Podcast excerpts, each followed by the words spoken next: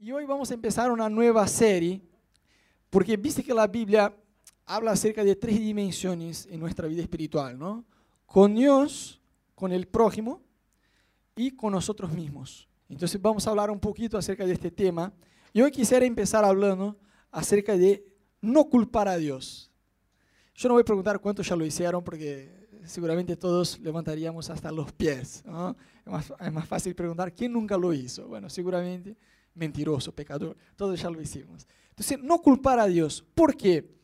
Viste que nosotros somos muy susceptibles. Por eso la Biblia nos muestra versículos como este de Romanos 12, 2. ¿Qué dice Romanos 12, 2, Camilo? A ver si está canchero.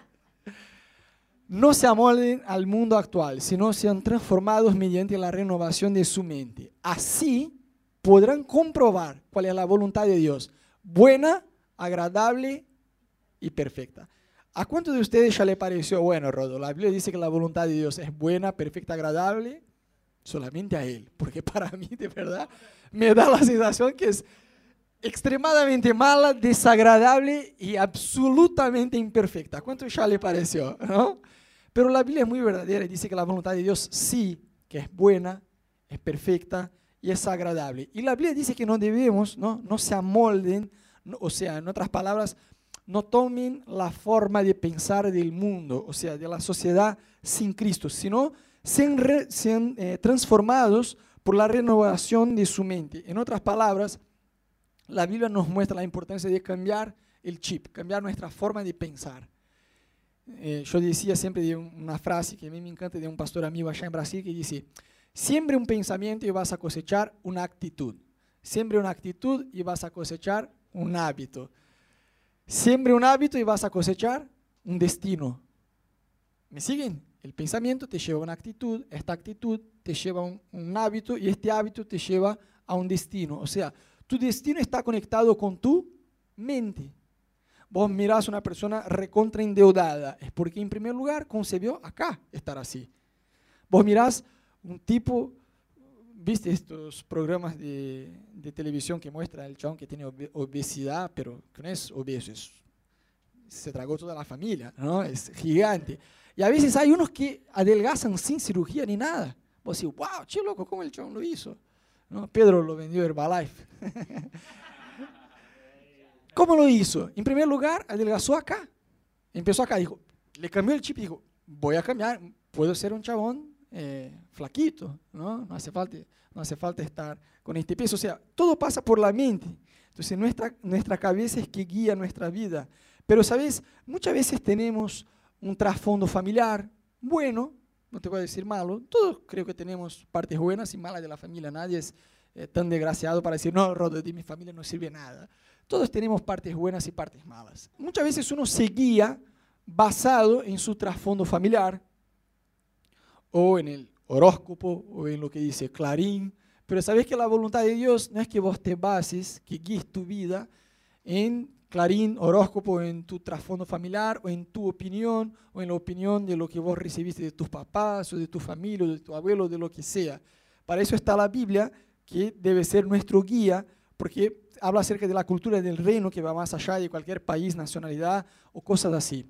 Y quizás vos me escuchás y decís, bueno, Rodo, perdón, pero no estoy de acuerdo. Yo no soy tan susceptible así. Yo era cuando era niño, pero cuando dejé de ser niño, pasé a ser un adulto, ya no estaba más susceptible. Entonces hoy yo tengo mis opiniones, mis convicciones, yo no soy para nada susceptible. Ajá. Ves que hay un experimento que hicieron, lo pueden ver en YouTube, con unos monos.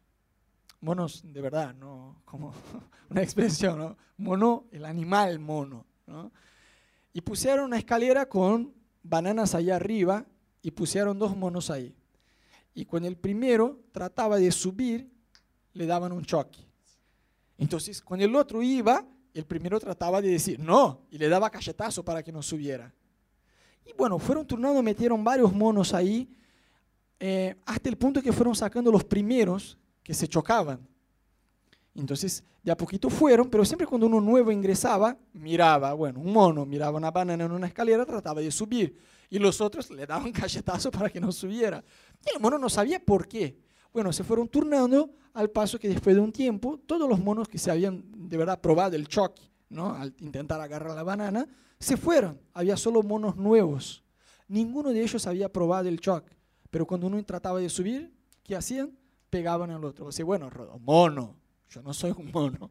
Bueno, hay un otro experimento que nos da aún más vergüenza, que lo pueden ver en YouTube también, que estaba en un consultorio médico y había ahí, ponerle unas 10 personas.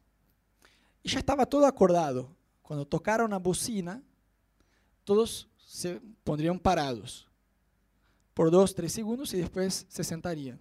¿Está bien? Re loco, ¿no? Imagínate vos en un consultorio médico, estás ahí leyendo una revista, hace bueno, te pones todos se ponen parados por tres segundos y vuelven a sentarse. Vos decís, qué raro, ¿no? Estaban así, había como unas 10 personas y solo uno que era el que no sabía de nada, ¿no? Entonces al principio dijo, mira, gente rara, ¿no? Pasaron como 30 segundos, y todos se paraban y el chabón miraba y nadie charlaba. Creo que era en Buenos Aires el, consultorio este, ¿no? Todos muy reservados, nadie charlaba. Y ahí, bueno, después de la tercera bocina, ¿qué el chabón empezó a hacer?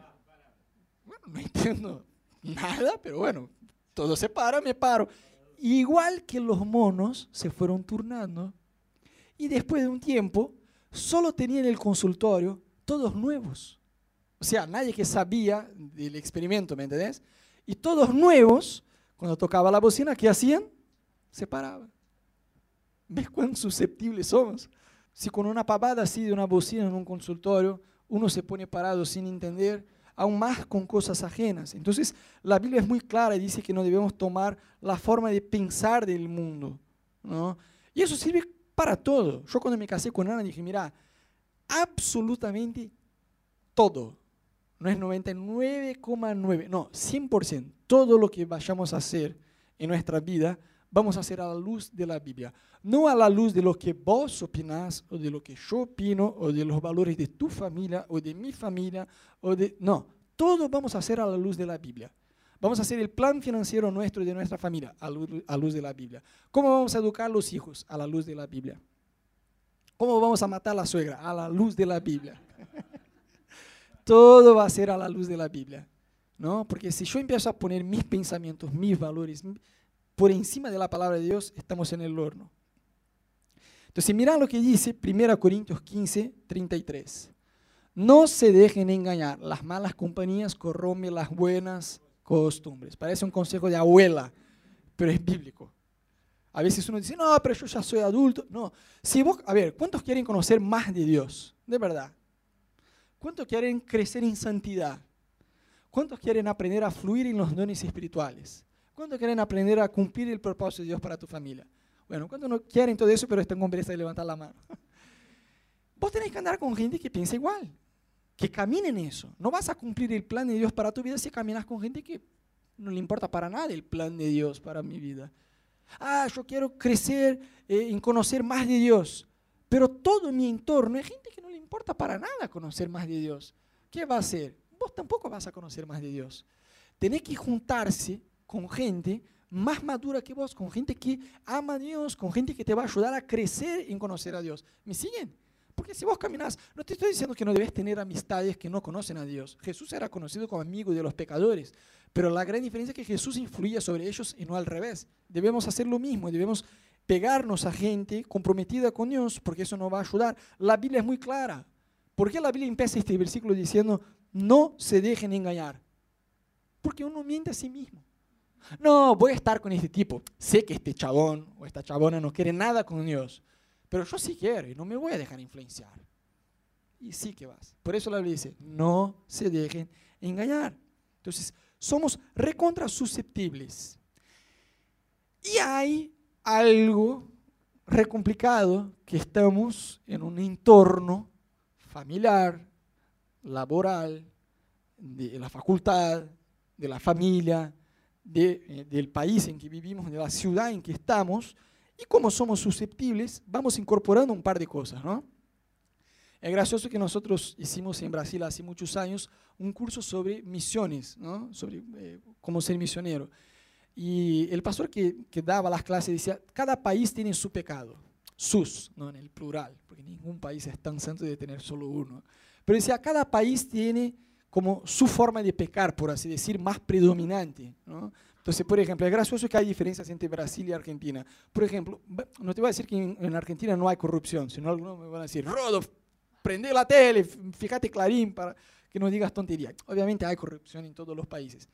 Pero en Brasil hay algo gracioso, que el brasileño se queja de la corrupción en el gobierno, pero es muy flexible con su propia corrupción en el día a día. ¿Me entendés? Entonces el chabón, qué sé yo, va a vender un auto, ¿qué hace? Baja el kilometraje. No, chabón, tiene solo 30 mil. Tiene 330 mil, ¿no? Y el chabón baja el kilometraje. Y, es muy, dice que no, porque los políticos son chantas. Y el chabón recontra chanta en su día a día. Pero siempre trata de transferir la responsabilidad a alguien más. Bueno, eso pasa en Brasil. En Argentina, no te voy a decir que no hay corrupción, pero por ejemplo, jamás, podría jamás podríamos tener en Brasil el mismo sistema de transporte público que hay en Argentina de la forma de cobrar, de abonar. Por ejemplo, vos tomás un colectivo acá, ¿qué decís? Vos decís el precio. Che, me voy, acorde a la distancia, se paga más o menos. En Brasil eso, el chabón se iba de Tigre a Loma de Zamora y iba a decir seis pesos, ¿no? ¿Me entendés? Porque hay esta corrupción de una forma generalizada eh, en el pueblo, ¿no? Y en Argentina, obviamente que hay otras cosas. Y uno va incorporando estas cosas. Posta, yo me acuerdo cuando era más joven, eh, tenía un tipo que era muy amigo y cada tanto iba de vacaciones a la casa del tipo, volvía hablando igual que el tipo. Mi mamá me decía, vos hablas igual que el tipo. Yo decía, y sí, qué sé yo, me quedé dos meses en la casa del tipo, no sé, viajamos juntos. Entonces nosotros somos susceptibles y vamos incorporando comportamientos. Hoy en el almuerzo hablábamos, ¿no? Que en mi casa yo me armo un mate cada tanto. Chicos, jamás... En Brasil, viste que en el sur de Brasil se toma mate. Y por toda mi vida en cada trabajo que yo iba, creo que Dios ya me estaba preparando en Argentina, eh, mi jefe y mis compañeros del trabajo probaban, porque venían de Porto Alegre, qué sé yo, de ciudades más al sur de Brasil, y decían, che, ¿querés el mate? Y yo decía, qué asco, jamás voy a probar eso. bueno, acá estoy y solo en casa, sin que nadie me ofrezca. Y mira que acá el mate es, mate es el tiempo de compartir con, con los demás, ¿no? Yo comparto conmigo mismo. yo hago el mate solo en casa. Jamás imaginé que iba a hacer eso. Hoy yo escucho la radio, radio con voz. Jamás escuché radio en mi vida, pero es una costumbre argentina, ¿me entendés? Uno va incorporando cosas. En el tránsito, yo era un ángel, hoy soy un demonio en el tránsito manejando. no, eso siempre fue argento. De Brasil peleaba, insultaba y después decía, uy Jesús, perdóname, yo soy creyente en el tránsito, me, me recontra olvido. No, pero acá Ana me dice, ay amor, vos te volviste demasiado argentino, hasta en el tránsito sos como ellos, peleás, insultás, sos enojado. Pero viste que uno va incorporando cosas, y no solamente cosas buenas. Y hay un aspecto de la cultura de Argentina, y a veces hay alguien de afuera para decirnos algunas cosas, para ayudarnos a ver. ¿no? Yo tenía amigos en Brasil que eran yanquis, y cada tanto hablaban de la cultura de Brasil, y me tiraban cada cosa que yo decía, tiene razón. Yo nunca pensé, nunca se me ocurrió eso que el chavo me está diciendo. Bueno, hay una cultura en Argentina que es más o menos así. ¿Qué te a ver, te cuento una historia. Ponele, esta es la historia que le voy a contar. ¿eh? Un motorista de un ómnibus, de un colectivo cualquiera que iba de, qué sé yo, de Buenos Aires a Mar del Plata, ponele. ¿Sí? Ponele que la ruta, la ruta es buena, pero ponele que no fuera buena, que era una ruta eh, rebaliza, muy peligrosa, eh, qué sé yo. Encima llovía, era noche, viento, frío, todo el lío posible. El chabón no estaba borracho, qué sé yo. Ponele que la noticia es esta. Una fatalidad. El colectivo se volcó y se murió eh, todos en el colectivo. Punto. Esta es la historia. Primero que eso pasara en Brasil, la ruta que conecta, qué sé yo, San Pablo a Río, que es bastante peligrosa, y pasó, no fue una imprudencia, fue una fatalidad, ponele. El motorista, el, conductor, este, no estaba borracho, no estaba drogado, estaba, estaba descansado, estaba haciendo su trabajo como corresponde. Fue una fatalidad. Llovió y pasó lo que pasó, volcó y murieron. Punto, esta es la historia. ¿Cómo sería un diario en Brasil o en otro país, ponele, eh, dando la noticia, ¿no? Eh, colectivo, eh, volquea. Se desbarrancó y todos, todos fallecieron. Punto. Y la noticia iba a ser, bueno, mira, llovía, era noche, frío, la, la ruta era peligrosa y fue una fatalidad. Punto. Chicos, ¿cómo sería esta noticia acá en Argentina? ¡Bof! No, no, tendría 500 teorías de la conspiración. ¿Sí o no?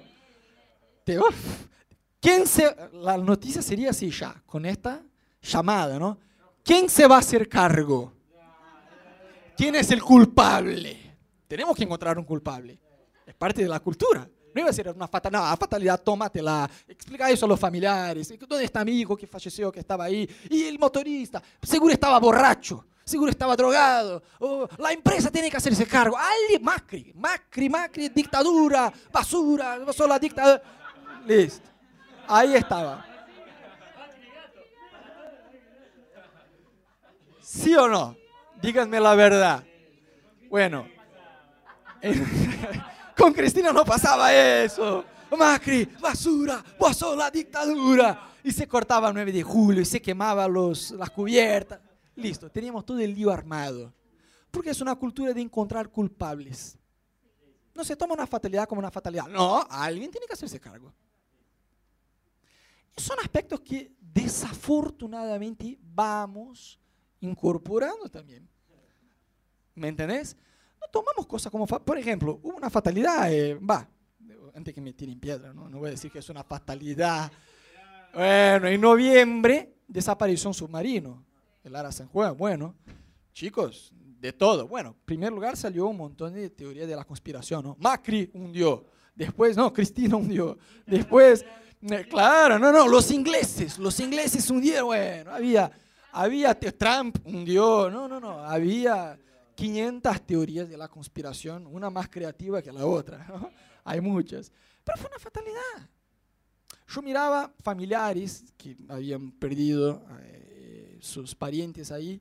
Eh, va, no en el momento, porque va en el día, vos como que le das un descuento, dice, bueno, recién se enteró que falleció alguien. Es normal que salte un león adentro. No, pero yo miraba, digo, ya ha pasado más de un mes, entrevistas de algunos familiares, ellos insultaban a la gente de la Marina, ¿viste? Recontra enojados, porque querían encontrar una cabeza para cortar, ¿me entendés? No se toma con una, fatalidad, pasó.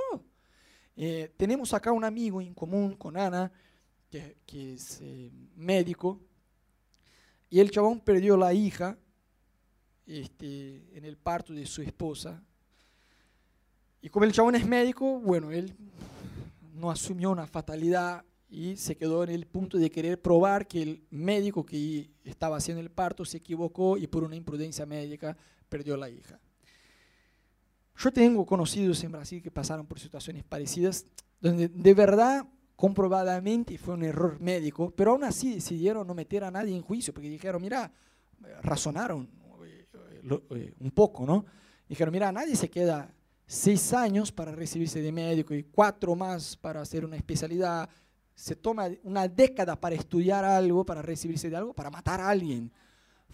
está bien, puede haber sido un error médico, pero yo no voy a meter juicio a nadie, voy a elegir perdonar, ¿me entendés? Porque seguro no fue a propósito.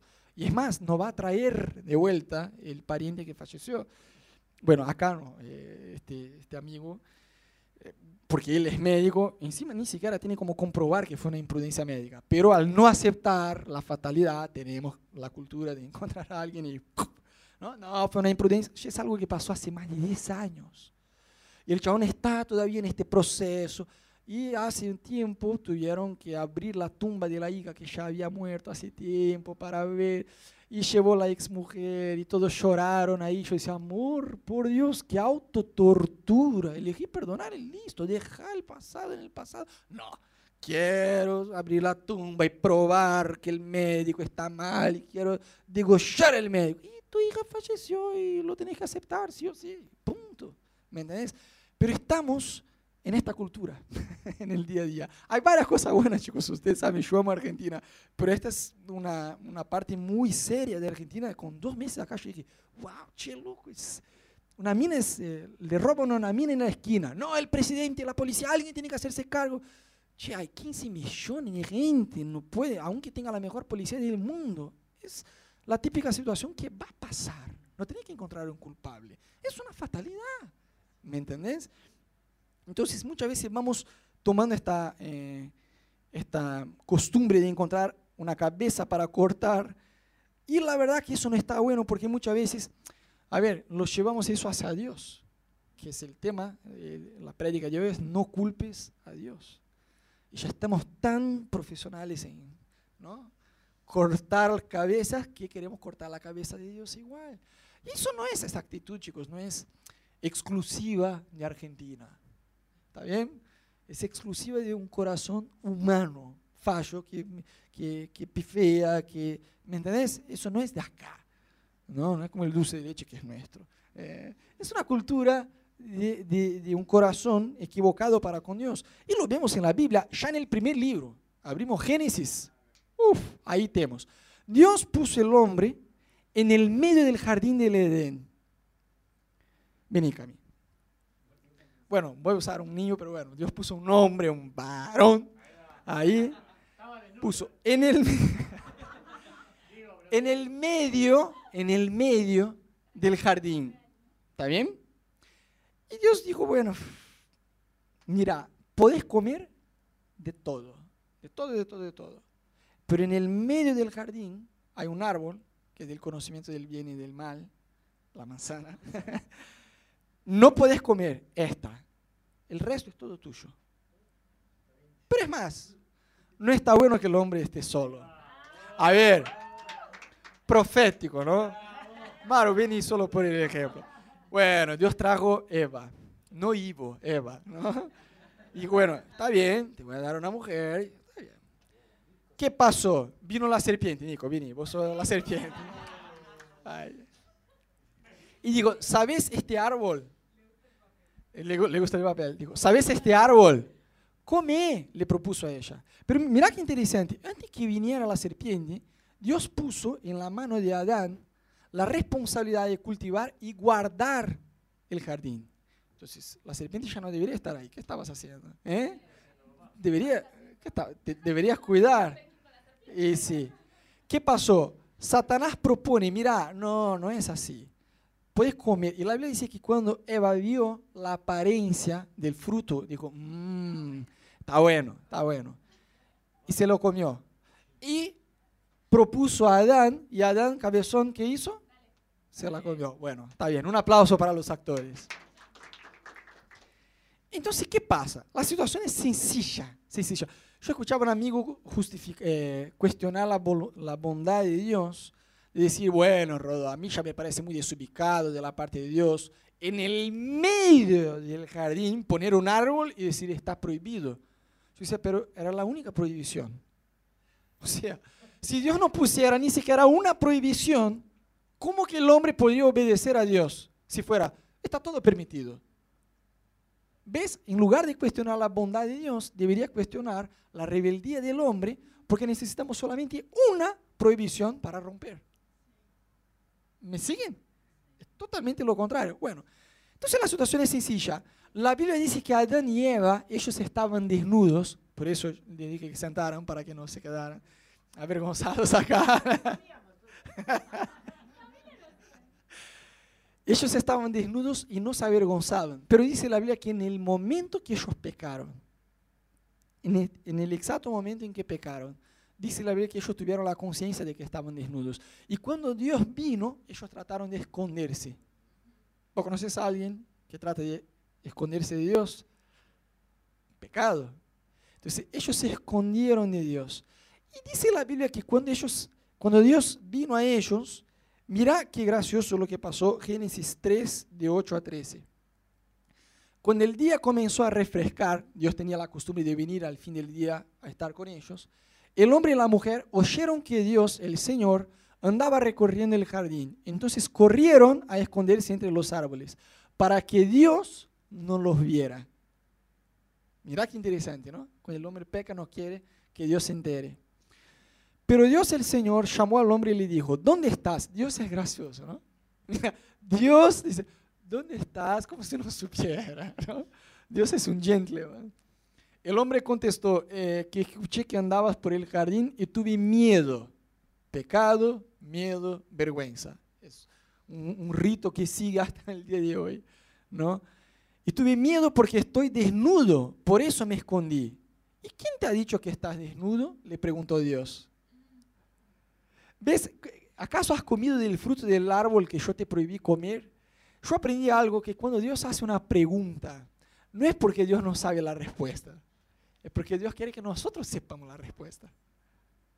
Entonces Dios dice de una forma muy educada, ¿eh? ¿acaso has comido del fruto del árbol que yo te prohibí comer? Él respondió, la mujer, mira la respuesta, la mujer que me diste por compañera me dio este fruto y yo lo comí. Entonces Dios el Señor le preguntó a la mujer, ¿qué es lo que has hecho? La serpiente me engañó y comí, contestó ella. ¡Paf! Chicos, el primer pecado, la primera desobediencia de millones que iban a venir.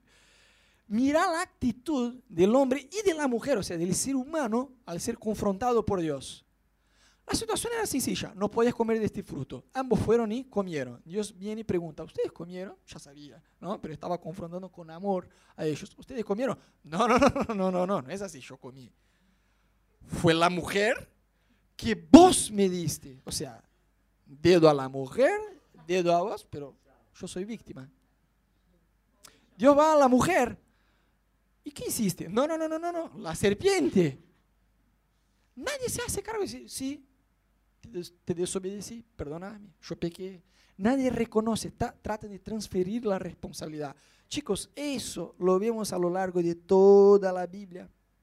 Yo siempre digo que el ser humano es especialista en ponerse como autor de su vida cuando tiene éxito y ponerse como víctima cuando estás en problema. Uf. Cuando el chabón tiene éxito, no, no es así, bueno, tengo la quita, estoy bien. No sabes cuánto laburé, loco. Cuántas madrugadas, no sabes cuánto yo estudié, cuánto yo invertí, el esfuerzo que yo, no sabes cuánto tuve que hacer para llegar en el lugar donde estoy. ¿Es así o no es así? Y cuando el chabón tiene dificultad, Dice, no sabes cuánta más cana me tuve que mandar para estar donde estoy. ¿Es así? No, no, no, no, no, no, no, no. Si vos pones en Google, ¿por qué Dios no me ayuda? ¡Puf! Vas a leer una biblioteca de disparates. Porque ahí, en este lugar de dificultad, yo no soy el autor de mi vida, yo soy víctima. Yo hice todo bien, yo hice todo como corresponde. Pero desafortunadamente, anda a saber, la vida, las circunstancias, el destino, me fue llevando de un lado a otro y mira vos, fui, fui, fui, mira dónde vine, dónde vine a parar, mira dónde estoy. Pero no es que yo vine caminando hasta acá, fue la vida, la vida es un personaje, ¿no? Que ahí nos lleva de un lado a otro. Eso no es así. Eso es clásico, cuando, cuando hablas con parejas es muy gracioso, ¿no? Porque la cosa siempre va por ahí. Entonces el ser humano es especialista en ponerse como autor de su vida cuando tiene éxito y en ponerse como víctima cuando tiene fracaso. Cami nos habló hace unos días acerca de cuando uno está atascado en la arena movediza, ¿no? Si uno entiende, siempre cuando yo hablo con alguien que dice, Rodon, es que vos no sabés mi situación, no sabés. Yo, no sabés, yo estoy sin empleo, sin novia, sin plata, enfermo, y encima soy hincha de boca. Y mi suegra me viene a visitar. Todas mal, no hay, no hay nada que sabe. Uf, sí. Ay, sí. sí. Cuando alguien está, más allá del chiste, cuando alguien realmente está en una situación dura, en una situación que vos decís, ¡paf, che, qué desgraciado! ¿No? Cuando alguien está en esta situación, lo primero que tratamos, porque chicos, ya vamos de verdad, hace muchísimos años que Ana y yo estamos con eso de, consejería y la historia se repite de un lado a otro y cambia el nombre de la persona, pero es Adán y Eva, somos nosotros. No podemos leer, no, Adán diciendo fue la mujer que vos me diste y Eva diciendo no, fue la serpiente. Somos nosotros estos. Sos vos, soy yo, somos todos nosotros. Tenemos la misma actitud, ¿no? Entonces, cuando alguien dice, no, yo estoy en este, mi situación es esta, con suegra, sin novia, sin plata, sin empleo, emocionalmente un desastre, estoy desesperado. Pero la situación es que mi familia, ellos pifiaron conmigo, y yo fui traicionado, y mi jefe no supo valorar mi trabajo, y, y, hay un montón de cosas. No, y la iglesia también, viste, el pastor también, y, de ahí te van. Y bueno, y la vida me trajo al lugar de dificultad donde estoy. Esta persona no hay solución. Ni el Espíritu Santo, de la mano con Jesús y con Dios Padre puede sacar a esta persona de ahí. Porque ella no reconoce que ella con sus propias malas decisiones, paso tras paso, llegó en el lugar donde está. Pero la persona que dice, no, no, yo estoy en este lugar, y hay muchas muchas más cosas que vos no sabes, es un lugar dificílimo, pero yo reconozco, no es que la vida me trajo los vientos del destino, del horóscopo, no, no, no, yo, una decisión tras otra, una mala decisión tras otra, sin consultarle a Dios, llegué en este lugar. Para esta persona, no importa el nivel de dificultad que ella esté, no importa, chicos. Esta es la buena noticia, no para que se vayan a casa bien y no bajoneados. La buena noticia que esta persona reconoce que ella caminó hacia ahí. Ella puede decir, bueno, las mismas piernas que me trajeron hacia acá, puedo caminar en sentido opuesto y puedo volver a otro lugar. ¿Me entendés? Para esta persona hay esperanza, ya sea en el matrimonio, en la vida emocional, en la vida espiritual, en lo que sea. Hay un versículo, chicos, que deberíamos estudiar toda semana para no culpar a Dios. Está en Proverbios 19.3. Yo puse en varias versiones, ¿no? porque está bueno estudiar este versículo. La necedad del hombre le hace perder el camino y luego el hombre le echa la culpa al Señor. Mira qué prolijo es el versículo, ¿no? Otra versión, eh, nueva traducción viviente, dice, la gente arruina su vida por su propia necedad y después se enoja con el Señor, que no tiene nada que ver. Mira otra versión, la locura del hombre tuerce su camino y contra el Señor se aira su corazón.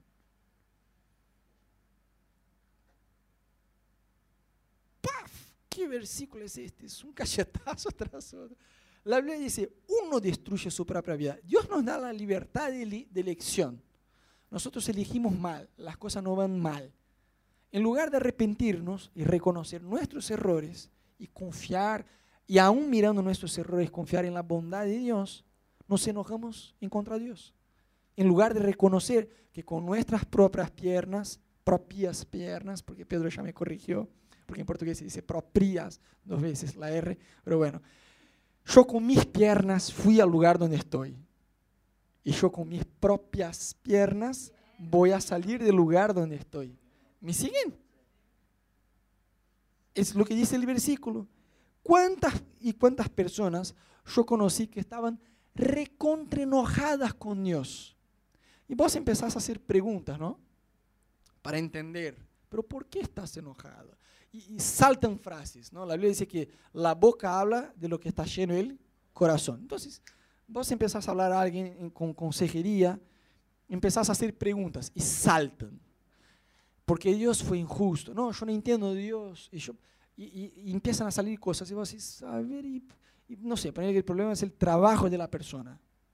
Y la persona no entiende porque Dios no la bendijo en su trabajo. Y vos hablas con el jefe o vos conocés, o vos ves la persona. No, la persona llegaba tarde todos los días y la echaron.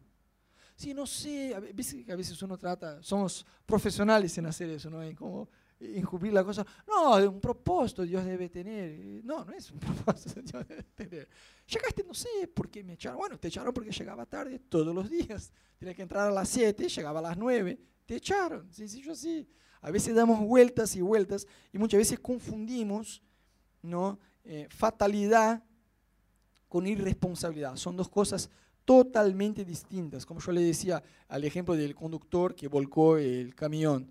Una cosa es el chabón estuviera borracho o manejando eh, mientras estaba en Facebook. Se chocó. Ah, no, Dios sabe todas las cosas. Sí, Dios sabe todas las cosas. Ah, pero Dios debe tener un propósito. No, Dios no debe tener un propósito. Dios no tiene el propósito, capo. Volcaste el camión porque estaba manejando mientras miraba Facebook. ¿Me entendés? Otro día me frenaron eh, un, tipo con una moto, un policía con la moto, y me dio una multa porque yo estaba manejando, hablando con Camilo, y la culpa la tiene Camilo. Eh, ¿Ves? Adán y Eva. Eh, y me dieron una multa que le voy a encaminar a Camilo. bueno, yo volví y dije al amor, tengo un regalo fin de mes para nosotros. me dieron una multa, ¿por qué? Porque estaba hablando del celular mientras hablaba. La verdad no tenía que decirle al chavo, no, vos también, no, vos también, no, está mal. Estaba hablando al celular mientras manejaba, una multa merecida, ¿no?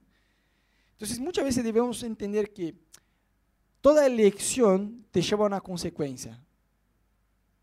Si miramos la historia del rey David, porque hay mucho, yo conozco a, mucho, a un montón de creyentes que por ahí tratan de como que borrar un poco el tema de la consecuencia del pecado. No, Dios perdona todo. Sí, Dios perdona. No te estoy diciendo que Dios no perdona.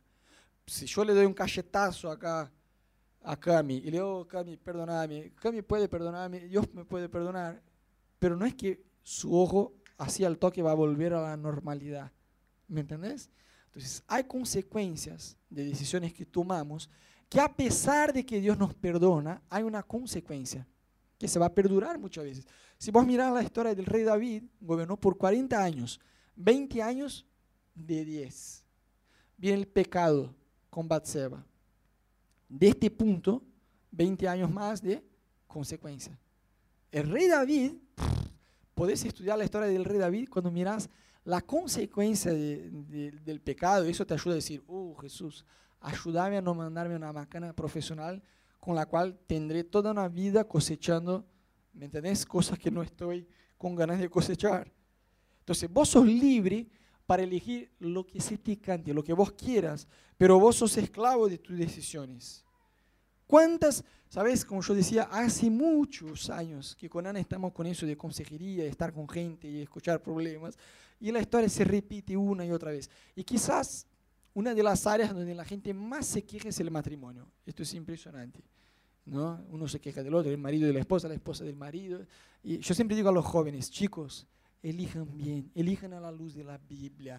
No se dejen emocionar por el paquete hermoso que ven. No, fíjate a las niñas, siempre digo a las chicas, fíjense cómo el chabón eh, se relaciona con su mamá. Porque si el chabón no respeta, no trata bien a su mamá, no, no, te va a tratar bien como una princesa. Yo quiero casarme con un príncipe en un caballo. Bueno, te casas y te queda solo el caballo. El príncipe se fue. Es así. Fíjate cómo el chabón se relaciona con su mamá. Porque si no respeta a la mamá, no te va a respetar a vos. El chabón igual. Fíjate cómo esta mujer trata sus papás, sus hermanos, qué sé yo, cómo se relaciona con la familia. Porque si no sabe respetar a ellos, tampoco va a saber respetar a vos.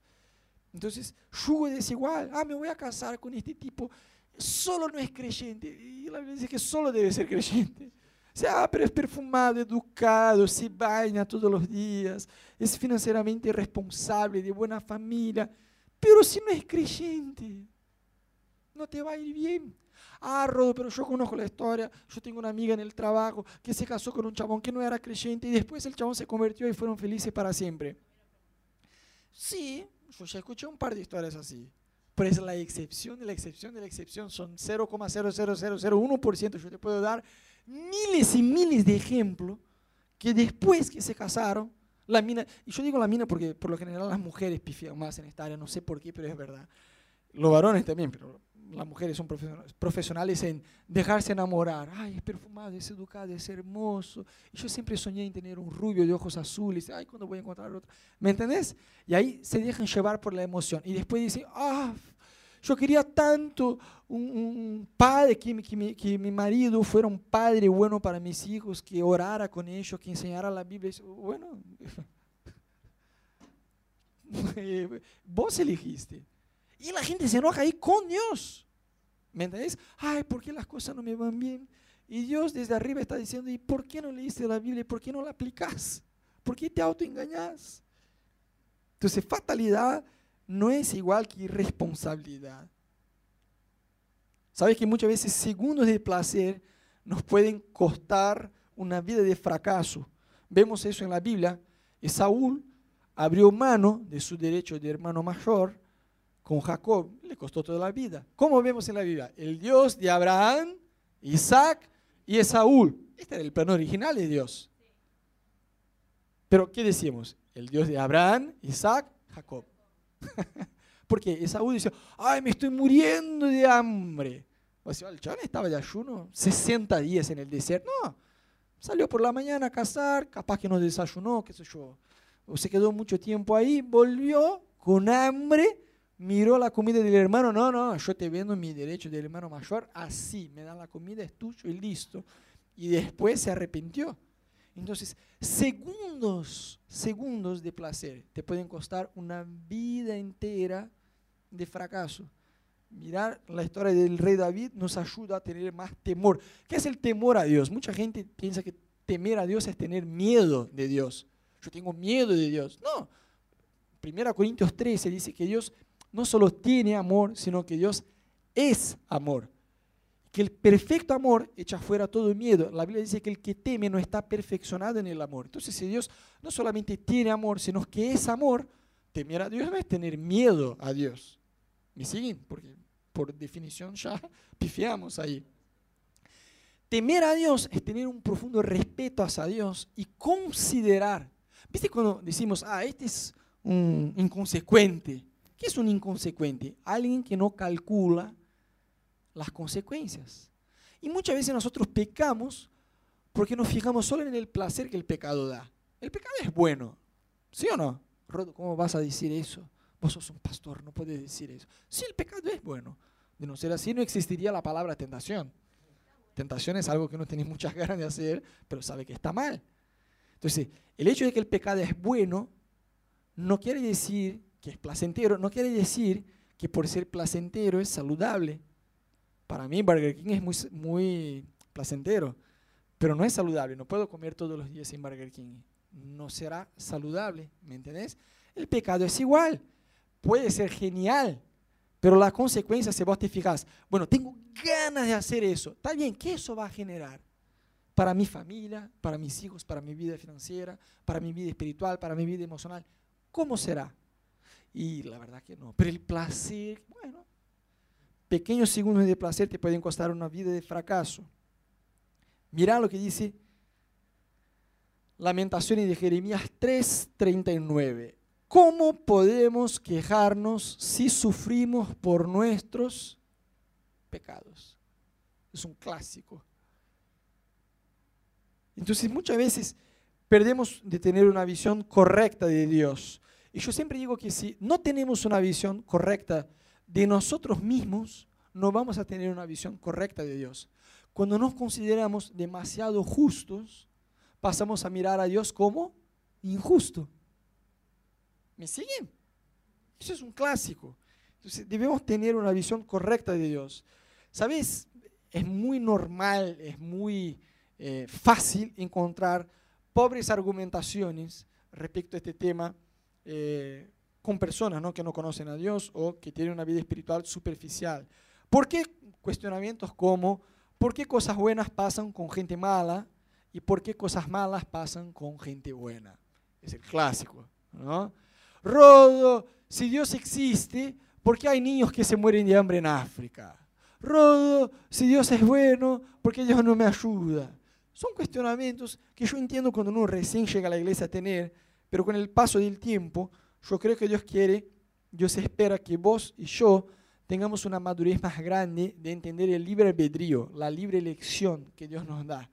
¿Por qué no nos hacemos cargo? Yo me acuerdo cuando estaba apartado de Dios que yo le decía a mi mamá, pero qué suerte de Dios, de amor que es este, que si yo no, le, yo hago caso me, manda al infierno. Y mi mamá decía, Dios no te manda al infierno. Yo decía, sí, está acá en la Biblia, el lago de fuego, eso. Dios no te manda al infierno, vos elegís. Yo decía, ah, bueno, entonces está diciendo lo mismo que yo, que si yo no le hago caso me va a ir al infierno.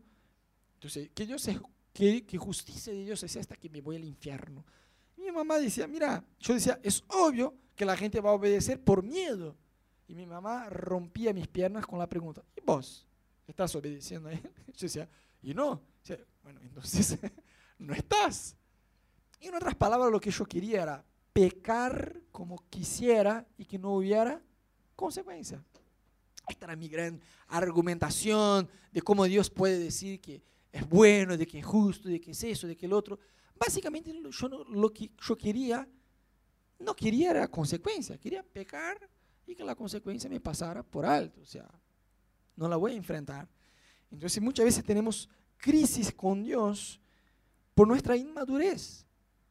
¿Sabes? No está mal que vos recién llegás a la iglesia, vos recién conoces a Jesús, tenés esta visión que, uh, bueno, volvemos de la iglesia animados el domingo, volvemos con todo, y ahí va lunes, y bien, martes ahí, miércoles en el GBA, respiro un poquito y ahí voy, y llego el domingo así a la iglesia, y bueno, vuelve todo. No, yo creo que Dios espera que vos y yo tengamos ya una madurez espiritual de que no vinimos a la iglesia para recibir algo, pesar de que recibimos algo de la parte de Dios. Vinimos a la iglesia para dar. ¿Dar qué? Nuestra gratitud, nuestra adoración, nuestra alegría, para juntarnos y decir, Dios, yo me alegro de estar en tu casa y estoy junto con Nico, con Maro, con cada uno, para alabarte a ti. No es, Dios, acá estoy con mis problemas, escuchar, ayudarme, salvarme. Es una visión muy pobre, que está bien, se la tenés cuando recién te convertiste, pero con el paso del tiempo, Dios espera que vos y yo tengamos una visión más madura. ¿Me siguen? Y eso implica la visión con la cual tenemos de Dios. Yo me acuerdo que hubo un tiempo en que yo tuve, en 2005, chicos, no, no pueden imaginar la crisis que yo tuve con Dios. Era el último año de mi facultad y fue un año de bastante dificultad financiera en mi vida. Y yo estaba enojadísimo con Dios, pero mal, mal, mal, mal, mal. En esta época yo era el novio de Ana y me quejaba 24 horas con Ana. Pobre Ana me tuvo que bancar, me tuvo que fumar. Y yo me quejaba. Y yo decía, amor, yo no entiendo a Dios. ¿Cuántos ya dijeron esta frase? No? Yo no entiendo a Dios, porque las cosas no me dan. Yo oro, oro, oro, y no pasa nada. O peor, pasa lo contrario de lo que yo estoy orando. Bueno, yo estaba así, pero profesional, chicos. Y yo usaba la Biblia para cortar la cabeza de Dios. Está en tu palabra. Y ahí decía un versículo tras otro. No, no puede ser, está en tu palabra. Y yo decía el versículo de todo lo que uno siembra va a cosechar. Yo decía, Dios, en la facultad, yo tengo varios amigos que son unos vagos, pero mal. Y es más, a la hora de rendir, copian del amigo que es un nerd que está de lado y le saca 10, 9. Yo estudio como un animal y no me da. ¿A cuántos ya le dieron eso? No? Y a mí no me da. Es injusto.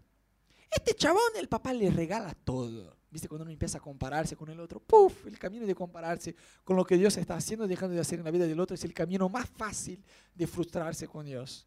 Entonces, yo me comparaba y me enojaba. Y yo decía, principalmente por este versículo, lo que uno siembra cosecha. Yo decía, eso no es verdad.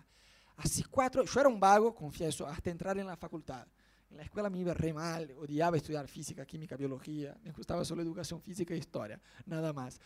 Pero hasta entrar en la facultad, en el día que yo ingresé en la facultad, yo me puse las pilas a estudiar posta. Pero aún así, yo, era mi último año de la facultad y yo tenía una gran dificultad financiera. Y yo crecí decidido, porque miré mucha gente eh, no saber manejar la vida financiera, y yo crecí con, este, con esta decisión adentro mío. ¿no? no voy a manejar mi vida financiera como estas personas manejan. No voy, no voy. Yo crecí viendo gente que por ahí dice, ah, esperaba tener un resultado distinto teniendo la misma actitud. Y no es nada más tonto, ¿no? De hacer lo mismo año tras año y gira el año y vos decís, ah, voy a hacer igual. No vas a tener éxito. Tenés que, si querés un resultado distinto, tenés que tener una actitud distinta. Bueno, entonces yo argumentaba todo, eh, todo eso que les estoy compartiendo con Dios en oración. Dios, yo estoy haciendo distinto a esta y a estas personas. Yo estoy tratando de estudiar, yo estoy tratando de trabajar, yo estoy tratando de hacer las cosas bien, pero vos no me ayudás. Y ahí es difícil, porque si vos no me ayudás, ahí las cosas complican. Yo estaba amargadísimo con Dios. Y yo usaba este versículo. Todo lo que uno siembra cosecha. ¿Qué justicia propia? ¿Viste? Dime Dios, ¿qué estoy sembrando mal para cosechar tantas cosas malas? Dime. Era así, yo estaba enojadísimo con Dios. Bueno, Dios es un gentleman, tiene su forma de atrapar nuestro corazón. Yo estuve luchando con Dios todo un año y yo lideraba un GBO. Uf, imagínate qué unción había, ¿no? Y la gente venía y decía, Rod, yo estoy enojado con Dios. Sí, yo te entiendo, yo también. Dios es un desgraciado. No, decía, no, querido, vos tenés que confiar en Dios. Tenemos que confiar en Dios. Tenemos que descansar en Dios. es un ejercicio, ¿no? Cuando vos tenés que... Bueno, yo estaba espiritualmente quemadísimo. Llegó fin de año, me agarré, me recibí por fin, agarré una Biblia, un libro que se llamaba Quemado espiritualmente y la tapa de, del libro era como un fósforo quemado, con la cabeza así, y salía humo. Yo decía, soy yo, me sacaron una fotografía, este soy yo. Agarré este libro, agarré la Biblia, agarré la guitarra, mi tabla de surfear y me fui a, acampar, a hacer un campamento en una isla cerca de mi ciudad, en una hora de allá, que se llamaba Ilha do Mel. Y allá estuve por 15 días en un camping, porque no tenía plata.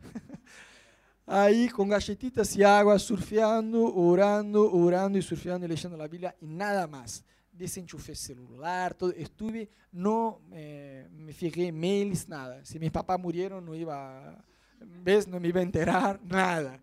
Estuve desenchufado de absolutamente todo por 15 días.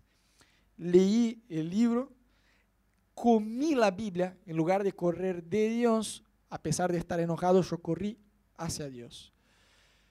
Y ahí leyendo la Biblia, yo leí un versículo, chicos, que ya había leído un trillón de veces, ya había predicado respecto a este versículo.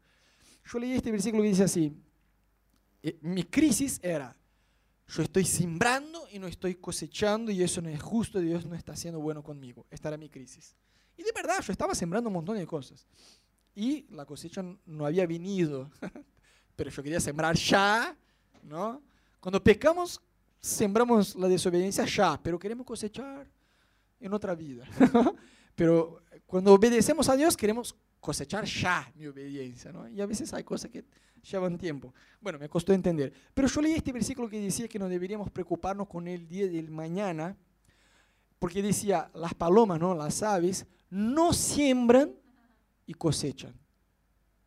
Y si Dios le da de comer a los animales, a las aves, a las palomas, aún más a ustedes. Pero esta frase, ellas no siembran y cosechan, era totalmente lo contrario de mi justicia propia, de yo estoy sembrando, sembrando, sembrando y no estoy cosechando. Yo entendí que sí, obvio, yo debía, debía seguir sembrando, porque a las aves Dios nos dijo, trabajen. al hombre sí, trabajar, ¿no? al ser humano, no, trabajar. Entonces sí, yo debería seguir trabajando, estudiando, haciendo mi mejor en lo que yo pudiera hacer, pero yo debería reconocer que parte de lo que yo iba a cosechar no era solo mi esfuerzo, ¿viste? Yo trabajé, yo estudié, yo...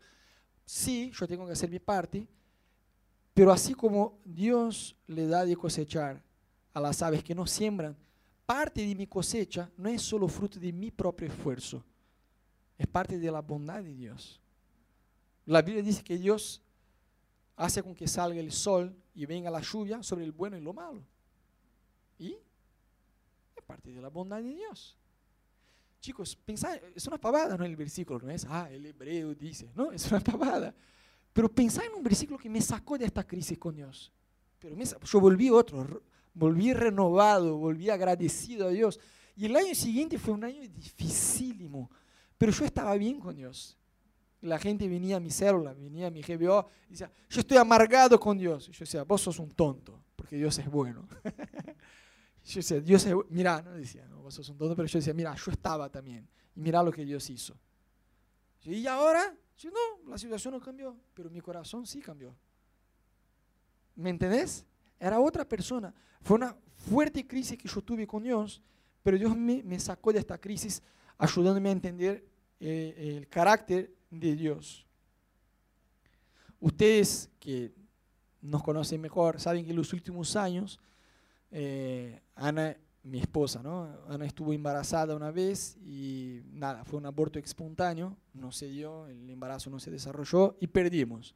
Entonces, bueno, un garrón, bueno, todo eso. Estábamos ahí en la escalera de, eh, del hospital de Los Arcos, ahí la maternidad de Los Arcos, ahí en Palermo, y lloramos y nos abrazamos, bueno, listo, fue, ya fue.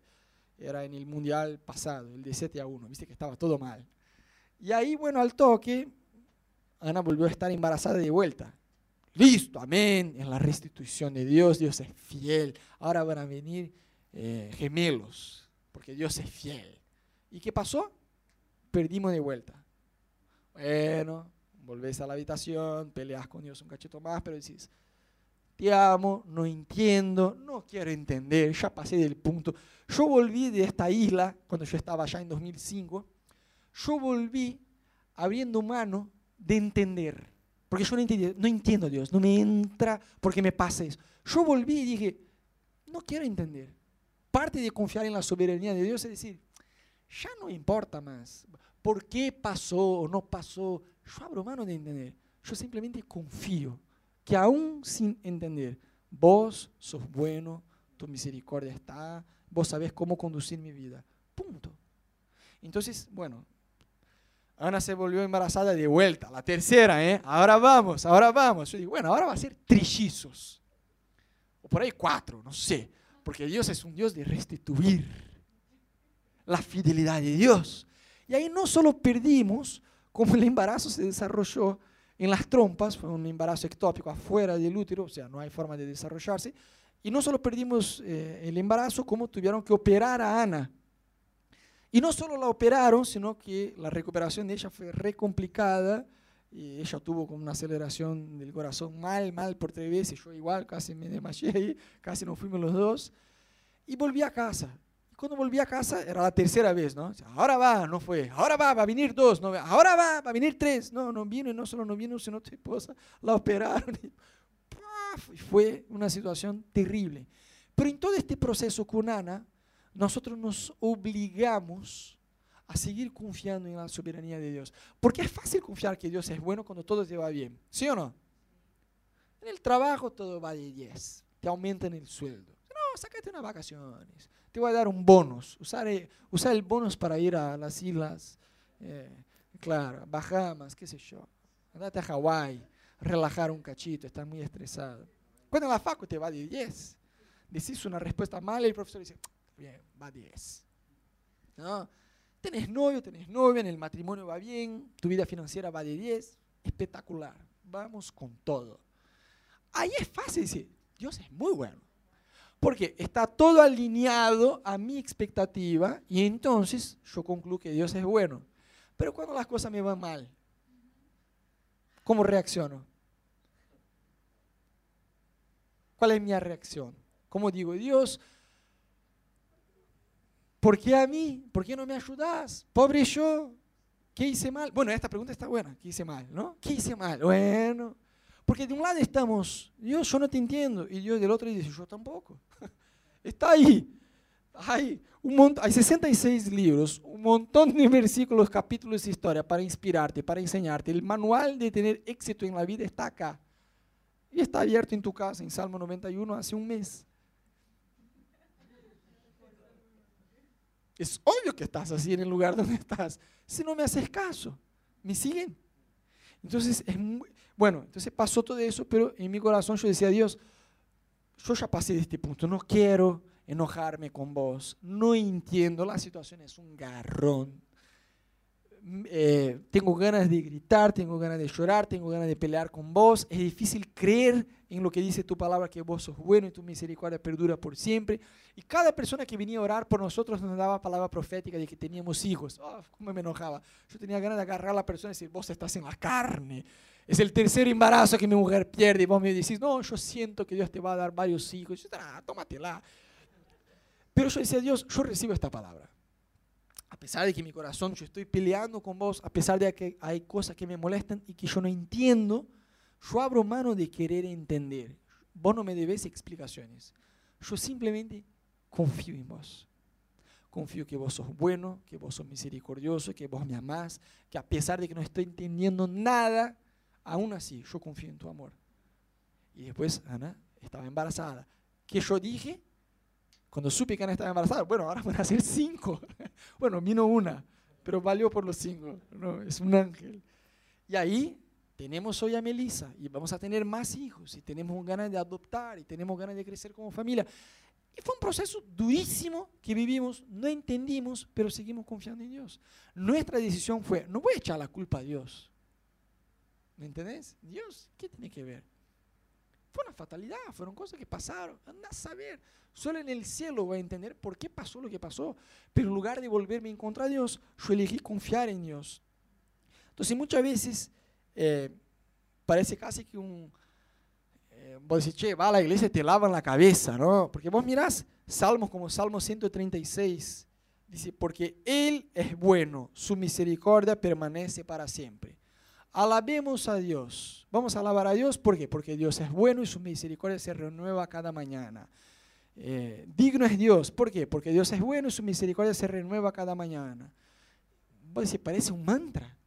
Se repite, si vos agarrás Salmo 136 y, y empezás a leer en voz alta, llega a ser gracioso, porque cada tres palabras repite, porque Dios es bueno y su misericordia dura para siempre, permanece para siempre. ¿Por qué se repite tanto?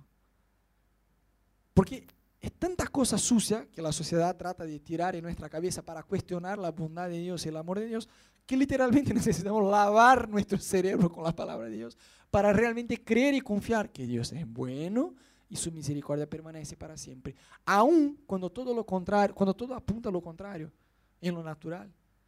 Alguien me cuestionó hace mucho tiempo en el medio de esta crisis que yo tenía, ¿no?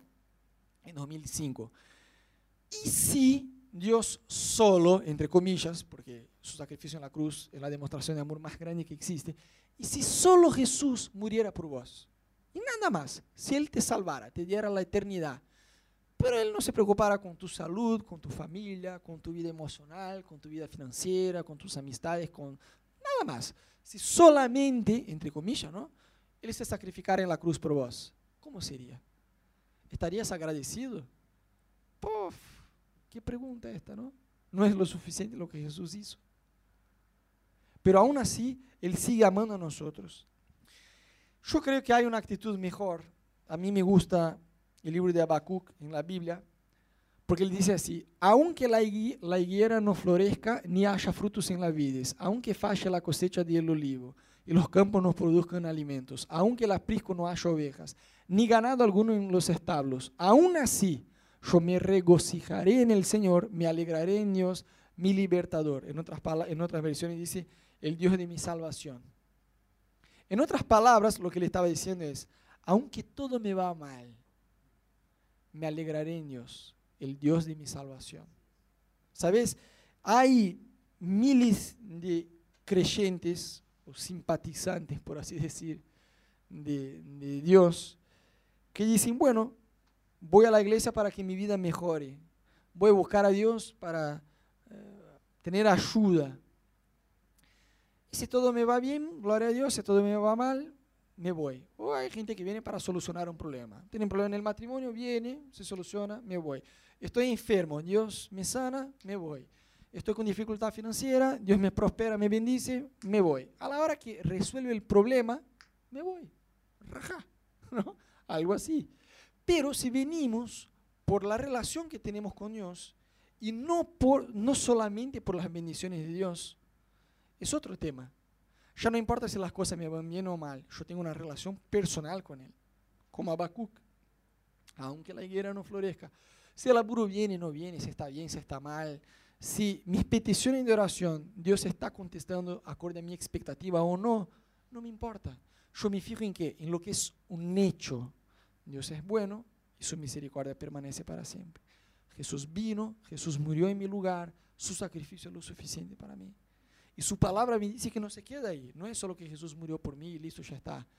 Más allá de que Jesús murió por mí, Dios tiene planes, Dios tiene promesas para mi vida. Y mi alma va a descansar en eso. Amén. Te quiero invitar a que te pongas de pie en tu lugar, así tener la sensación que está por terminar. Yo te quería pedir que por tres minutos Evites ir al baño, que te olvides por completo de quién está a tu lado, si podés no moverse por algunos minutitos, ya estamos por terminar, pero sí yo quiero terminar este tiempo con ustedes orando, buscando a Dios. Por eso te quiero invitar que en tu lugar, por dos minutitos, cerra tus ojos. ¿Por qué decimos cerrar los ojos, cerrar los ojos? Por Dios, vengo a esta iglesia todo domingo dicen para cerrar los ojos para no distraerse, nada más que eso, no es nada místico. Para no distraerse. Cerra tus ojos por dos minutitos. Abrí tus manos en el lugar donde estás. Yo no puedo ver tu corazón, pero sí puedo ver tus manos. De la misma manera que tu corazón está abierto, deja tus manos abiertas.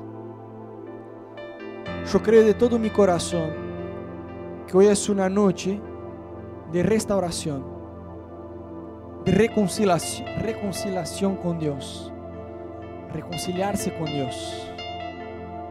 Hay personas acá y vos estás luchando con Dios en tu corazón. Hay una pelea con Dios en tu corazón. De por qué las cosas no se dan, por qué tus peticiones no son contestadas acorde a tus expectativas y al tiempo que vos, que a vos te gustaría o cómo te gustaría. Yo creo que Dios quiere traer paz al corazón de algunas personas.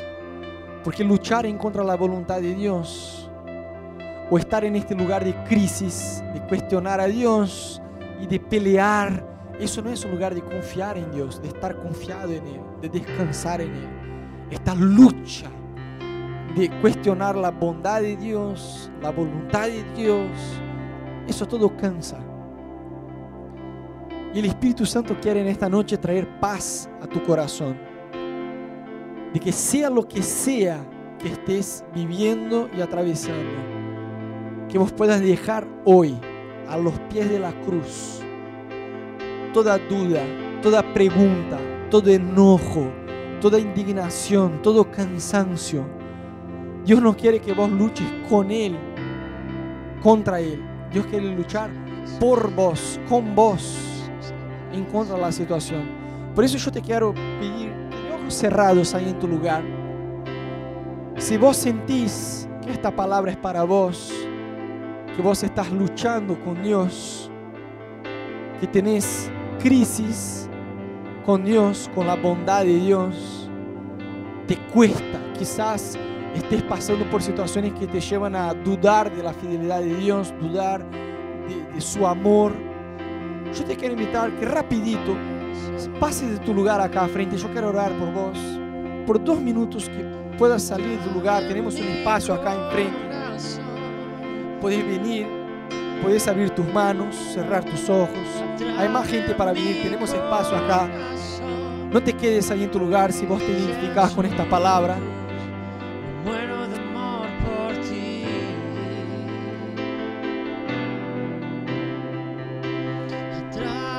Todo lo que Satanás quiere hacer es dejarte atascado en el pasado.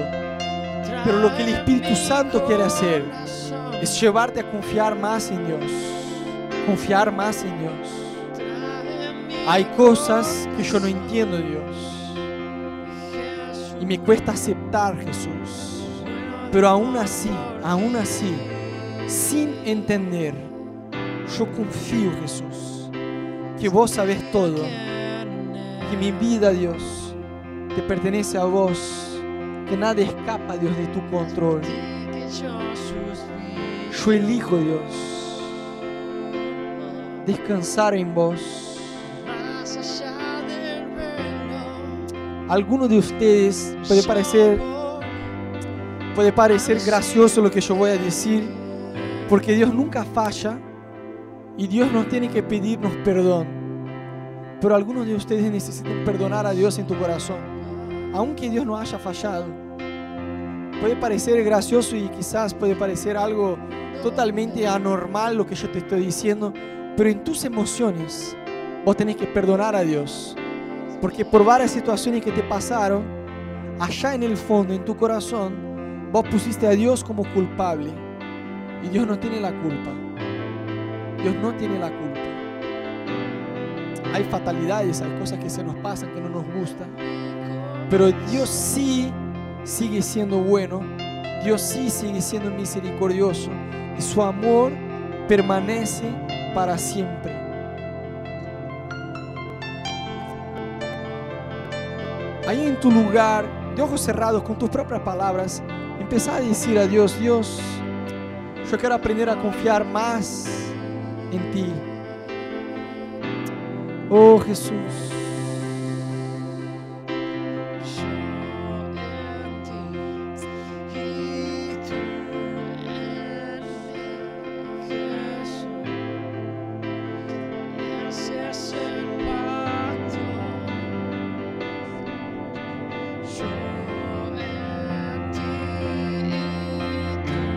No hay espacio, Dios. Para sentirme sola, Dios. No hay espacio porque tu amor está sobre mi vida, Jesús. No hay espacio para sentirse sola o no estás sola. Te sentiste sola muchas veces, pero Dios te está diciendo que Él te está acompañando, aunque no lo veas, aunque no lo sientas. El Espíritu Santo te dice, no estás sola. No estás sola en esta ciudad, no estás sola en este país. Yo estoy con vos. Mi amor está con vos. Oh Espíritu Santo. Hay tantos libramientos, Dios, sobre la vida de ella, Dios, que ella ni siquiera sabe, Dios, tantas cosas malas que le podían haber pasado, que vos por tu misericordia la libraste, Jesús. Yo te pido, Espíritu Santo, que tu paz pueda venir sobre la vida de ella, Dios, en el nombre de Jesús. Más de tu paz, más de tu paz, más de tu paz.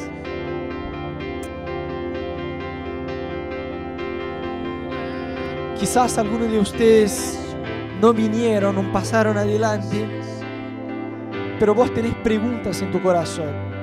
Decís, Rodo, yo no estoy al 100% enojado con Dios, pero yo tengo preguntas en mi corazón. Hay cosas que yo simplemente no entiendo, no entiendo y me cuesta aceptar. Levanta una de tus manos, bien alto, si este es tu caso. Si vos estás luchando con preguntas de cosas que te pasaron, y vos yo no entiendo Dios, no entiendo. Yo te quiero hacer una invitación. Todos que levantaron la mano y no vinieron en la primera vez, o a los que ya están, yo te quiero invitar que pases acá adelante y con eso lo que vas a hacer es entregar a Dios la necesidad, el deseo de entender estas cosas. ¿Sabes? Eso es liberador. Venir y entregar. Vas a dejar acá el cuestionamiento, vas a dejar acá el por qué, por qué, por qué, que te persigue una y otra vez. Vas a decir, Dios, yo no entiendo el por qué, pero aún así yo te lo entrego, Jesús. Oh Espíritu Santo, yo te pido, Señor, sobre la vida de cada persona que vino, que todo cuestionamiento, Dios, se vaya, Jesús. Oh Espíritu Santo, de una forma sobrenatural, yo te atraje, de una forma sobrenatural, yo te traje a mi presencia. Yo me hice conocer a vos de una forma milagrosa, de una forma sobrenatural con la cual no esperabas. Y por el mismo camino sobrenatural, yo conduzco tu vida. No hace falta entender, hace falta solamente confiar, confiar, confiar. Simplemente Jesús, confiamos en tu amor. Simplemente confiamos Jesús en tu misericordia. Simplemente confiamos que tu amor, Dios, se renueva cada mañana, que no hay pecado o culpa más grande que tu amor, que nuestro pasado no puede perseguirnos, que tenemos un futuro en vos, Jesús. No hay espacio, Dios, en nuestra mente, Dios, para cuestionar tu amor, tu misericordia, tu perdón. Tu perdón es real, Jesús. Vos nos aceptás tal como estamos y tenés el poder, Jesús, de mudar nuestras vidas, Dios, de cambiar nuestra vida, Jesús.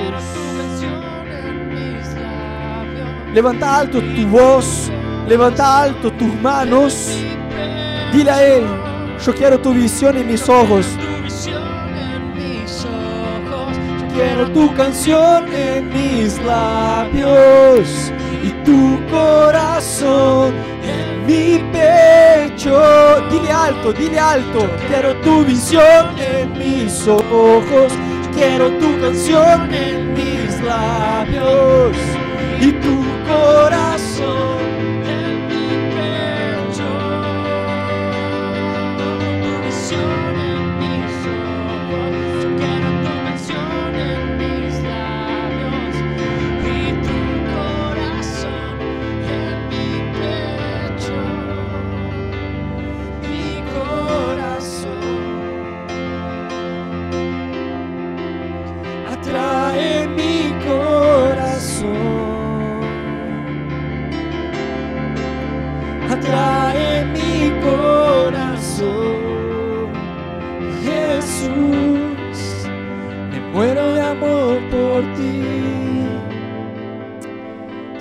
Jesús, te entregamos nuestras dudas, nuestras frustraciones, nuestros miedos, nuestras angustias. Te entregamos nuestras preguntas de decir, Dios, ¿por qué? ¿Por qué? Tomamos como respuesta, Dios, en esta noche tu amor y simplemente tu amor.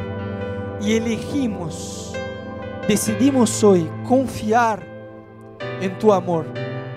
Aunque no veamos el próximo paso, aunque muchas veces el camino parezca oscuro, seguimos confiados de que nos estás guiando, de que nos amás, de que nos proteges y de que tenés un futuro y una esperanza para nosotros, Jesús.